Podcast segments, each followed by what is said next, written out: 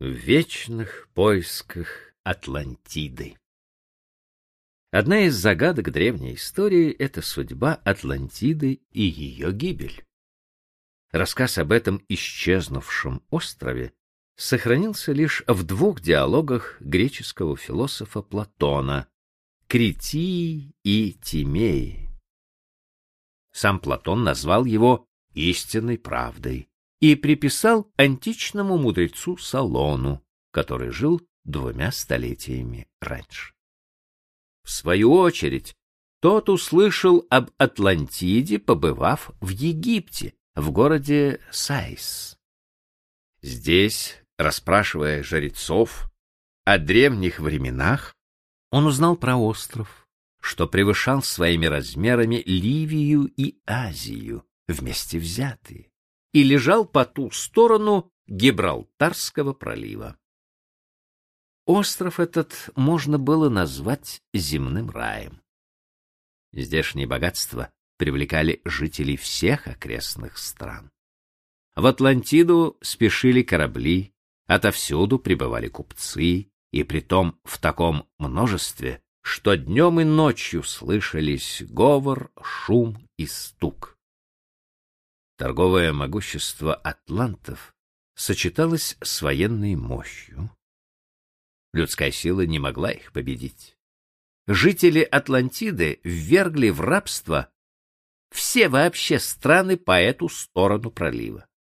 Однако против богов были бессильны они пришел срок для невиданных землетрясений и наводнений. Наконец, земля разверзлась и за одни ужасные сутки поглотила Атлантиду. Остров исчез, погрузившись в пучину. Произошло это примерно в девятом тысячелетии до нашей эры. Большинство античных ученых, но не все, верили Платону. Так географ Страбон, описывая известные земли, отметил, история об острове Атлантида, возможно, не является выдумкой. Римский историк Амиан Марцелин напоминал, что Атлантическое море поглотило остров более обширный, чем вся Европа, остров, который существовал где-то. Таков был античный ответ. Прошли столетия. В XVI веке, в эпоху великих географических открытий, загадку Атлантиды начали решать снова, пытаясь найти ее точное положение. Поначалу ее помещали у берегов Америки, ведь сказал же Платон, что с Атлантиды легко было перебраться на противолежащий материк. Гипотеза о том, что Америку заселили потомки атлантов, станет позднее популярной. Постепенно район поисков расширился. Археологи, искавшие Атлантиду на кончике пера, открывали ее следы повсюду. Гренландия? Не соединяла ли она когда-то Америку и Европу? Быть может, в древние времена северные народы посуху бродили из одной части света в другую. Сахара? Чем не Атлантида?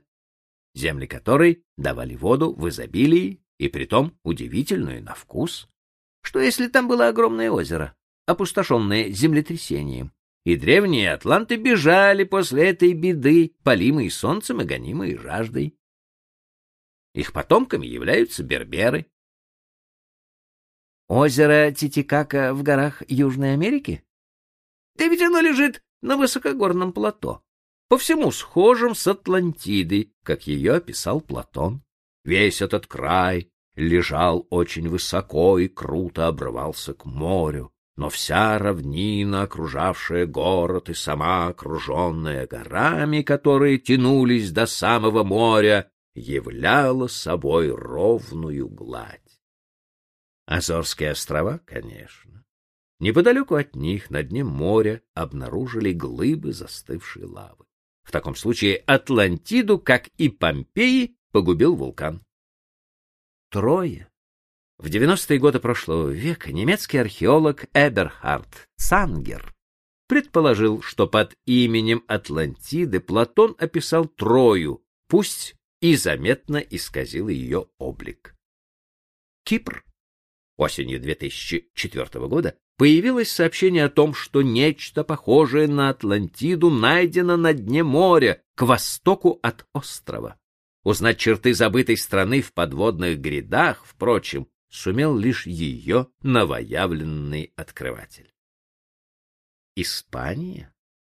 В марте 2011 года археолог из Хартфордского университета Ричард Фройнд обнаружил в болотистой местности к северу от Кадиса следы античного города, который, по его гипотезе, был уничтожен цунами.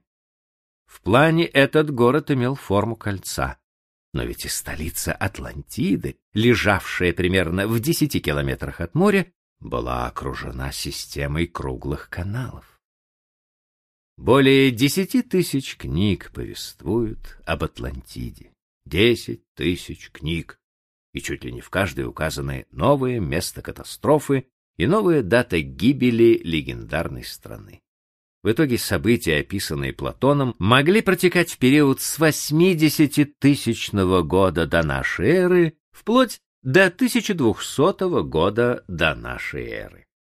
На первой конференции атлантологов, состоявшейся в 2005 году в Греции, были установлены 24 критерия, которым должно удовлетворять место, где могла находиться Атлантида. Пока таковых не найдено. Авторы гипотез неизменно фантазируют на тему Платона, словно и не стремясь дочитать его рассказ до конца. Так неужели Атлантиды не было? Не было острова, погрузившегося в море. Острова, чьи жители бросали вызов египтянам и афинянам. Сказочно богатого острова. Еще в середине XIX века, обследуя островок Тира, Фера или Санторин, лежавший в 120 километрах к северу от Крита, французские археологи удивленно отметили, что он покрыт мощным слоем пепла и пемзы, под которым лежит древнее поселение. Его, видимо, погубило извержение вулкана. Впрочем, особого интереса это открытие тогда не вызвало. Между тем, полвека спустя английский археолог Артур Эванс обнаружил на острове Крит следы великой цивилизации. Четыре тысячи лет назад здесь строили огромные дворцы, расписывали их стены фресками, изготавливали изящную посуду, украшения из золота и слоновой кости. Сотни деревень и городов усеивали остров. Он был так же густо населен, как Атлантида Платона. Он был богат, прекрасен и велик. Древнегреческая культура многим обязана критской. Однако около 1500 года до нашей эры критская держава приходит в упадок. Необъяснимый рок губит ее. Она никогда не возродится. Быть может, виной всему был вулкан Санторин? Но разве мог он угрожать Криту?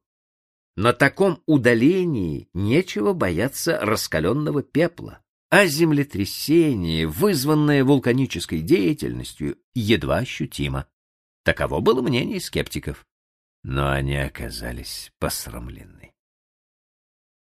В 50-60-е годы прошлого века была воссоздана картина извержения вулкана Санторин, одного из сильнейших вулканических извержений на памяти человечества.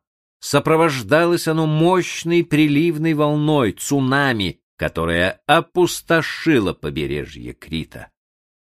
Случилась Санторинская катастрофа ровно за 900 лет до того, как Салон узнал от египетских жрецов историю Атлантиды. Ровно 900, а не 9 тысяч. И это проливает свет на путаницу с датами. Дело в том, что у египтян написание этих чисел было схожим. Не мудрено чужеземцу ошибиться. У Платона в его диалогах отмечено, что Атлантида состояла из двух островов, небольшого круглого острова, посредине которого стояла гора со всех сторон невысокая, увенчанная храмом Посейдона, а также протяженного острова, частью занятого равниной, а частью горами. В это описание вполне укладываются Крит и Санторин, посредине которого высился вулкан. Потом на людей обрушились огонь и вода. Так погиб Санторин. Очевидно, так погибла Атлантида. О ее жителях забыли. В рассказе египетских жрецов они превратились в атлантов. Стоит добавить, что огромный вклад в изучение проблемы Атлантиды внес советский исследователь Николай Феодосьевич Жиров, годы жизни 1903-1970. Доктор химических наук, рано вышедший на пенсию по инвалидности, он посвятил себя вопросам геологии Атлантиды. Его итоговая работа «Атлантида. Основные проблемы атлантологии» увидела свет в 1964 году. Но, несмотря на огромный интерес к этой теме, была выпущена тиражом всего 12 тысяч экземпляров. К счастью для всех, кто пребывает в вечных поисках Атлантиды, она была переиздана несколько лет назад московским издательством «Веча».